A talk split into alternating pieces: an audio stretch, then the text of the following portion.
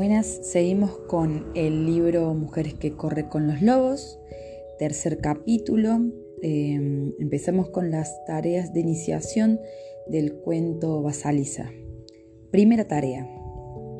Dejar morir a la madre demasiado buena. Al principio del cuento, la madre se está muriendo y cede a su hija un importante legado las tareas psíquicas de esta fase de la vida de la mujer son las siguientes. Aceptar que la solicitada madre psíquica, em, perennemente vigilante y protectora, no es adecuada como guía central de la propia vida instintiva futura. Entre paréntesis, muere la madre demasiado buena. Emprender la tarea de actuar como autonomía y desarrollar la propia conciencia del peligro, la intriga y la política. Ponerse en guardia por sí misma y para sí misma. Dejar morir lo que tiene que morir. Dejar morir lo que tiene que morir. Cuando muere la madre demasiado buena, nace la nueva mujer. En el cuento, el proceso de iniciación empieza cuando la buena y querida madre se muere.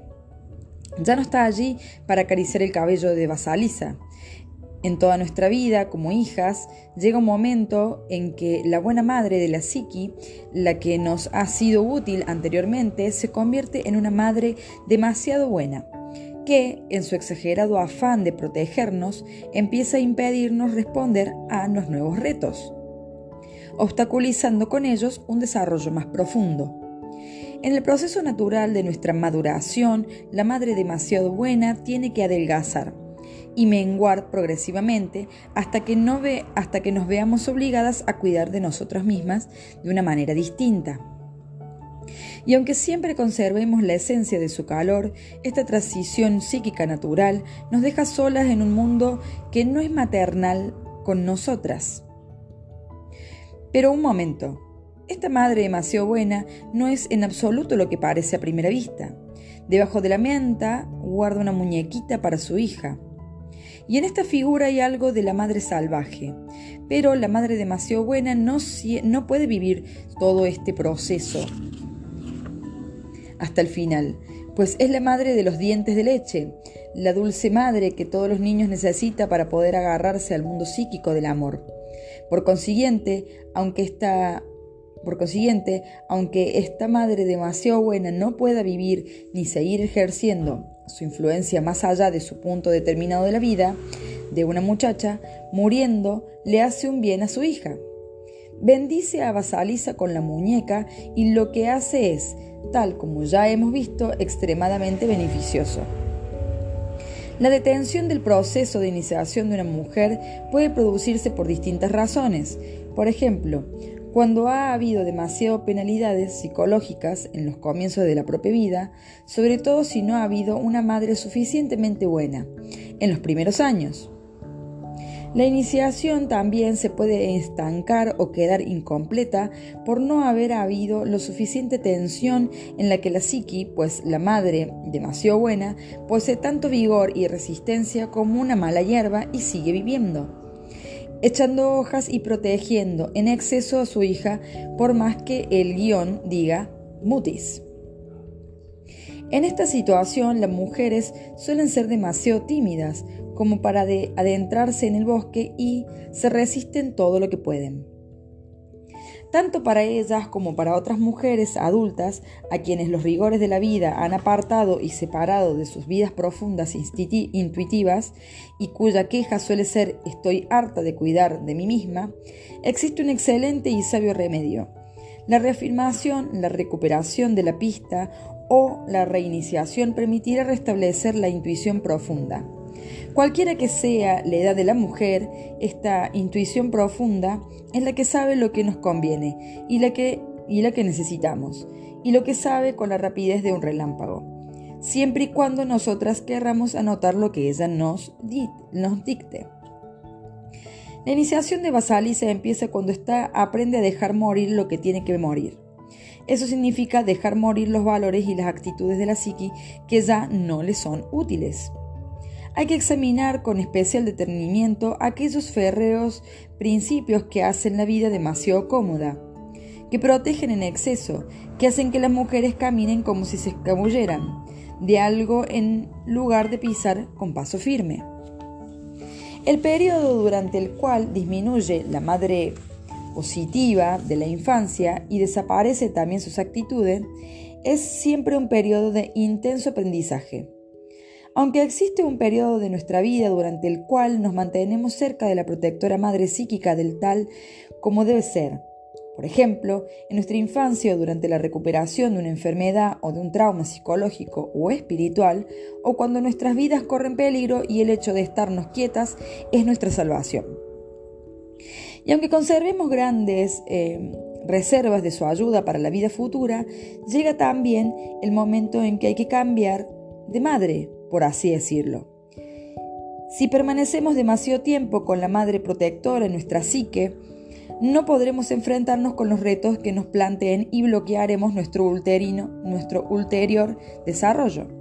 Con ello, no quiero decir en modo alguno que una mujer se tenga que lanzar a situaciones ofensivas o dolorosas, sino que tiene que fijarse en la vida un objetivo por el que está dispuesta a correr riesgos, a través de este proceso se afilarán sus facultades intuitivas. Entre los lobos, cuando una madre loba amamanta a sus lobesnos, tanto ella como sus crías pasan mucho tiempo holgazaneando.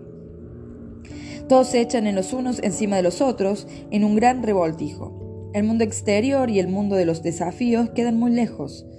Sin embargo, cuando la madre loba enseña finalmente a su lobesno a cazar y a merodear, Suele mostrarle los dientes, los mordisquea, les exige que, es, que se espabilen y los empuja si no hacen lo que ella pide. Por consiguiente, es justo que, para que podamos proseguir nuestro desarrollo, cambiemos la solicitada madre interior que nos era beneficiosa a nuestra infancia por otra clase de madre, una madre que habita en lo más hondos desiertos psíquicos y es no solo una escolta, sino también una maestra. Una madre afectuosa, pero también severa y exigente. La mayoría de nosotras no deja, no deja que muera la madre demasiado buena cuando llega el momento, aunque esta madre demasiado buena no permita que aflore a la superficie nuestras más desbordantes energías. Nos resulta tan cómodo y agradable estar con ella que para dejarla, ¿para qué dejarla? A menudo oímos unas voces mentales que nos animan a conservarla y a mantenerla a salvo. Estas voces dicen cosas como tales, vamos, no digas eso, o no puedes hacerlo, o está claro que no eres hija, amiga, compañera mía si lo haces, o allí, o allí fuera hay mucha, muchos, muchos peligros, o quién sabe qué va a hacer de ti si te empeñas a abandonar este cálido nido, o lo único que conseguirá será humillarte, o algo todavía más insidioso Haz como que corres riesgo, pero en secreto quédate aquí conmigo. Estas son las voces de la asustada y un tanto irritada madre demasiado buena que anima en la psique. No lo puedes remediar, es, es, como es. Sin embargo, si permanecemos unidas demasiado tiempo, la madre demasiado buena, nuestra vida y nuestra capacidad de expresarnos se hundirá en las sombras y en lugar de fortalecernos, nos debilitaremos. Y algo todavía peor, ¿qué ocurre cuando alguien reprime una desbordante energía y no le permite vivir? Como una cazuela de gachas de avena en malas manos, aumenta, aumenta y aumenta de tamaño hasta que estalla. Y todo su delicioso contenido se derrama al suelo. Por consiguiente, hay que comprender que, para que la psique intuitiva se fortalezca, es necesario que lo bondadoso y solícita protectora se retire. O quizás podríamos decir más propiamente que al final nos sentimos obligados a abandonar aquel cómodo y agradable tete a tete.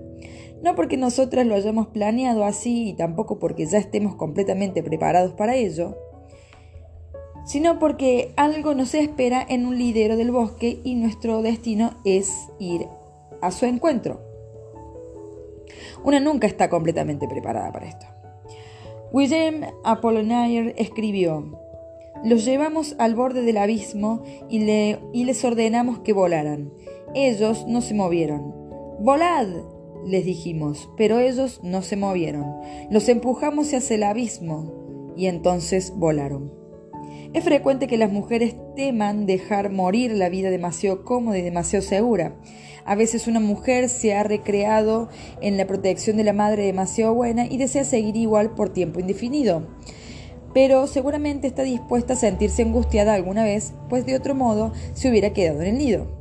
A veces una mujer teme quedarse sin seguridad o sin certidumbre, aunque solo sea por muy poco breve tiempo. Tiene más pretexto que pelos tienen los perros, pero es necesario que se lance y se mantenga firme sin saber lo que ocurrirá a continuación.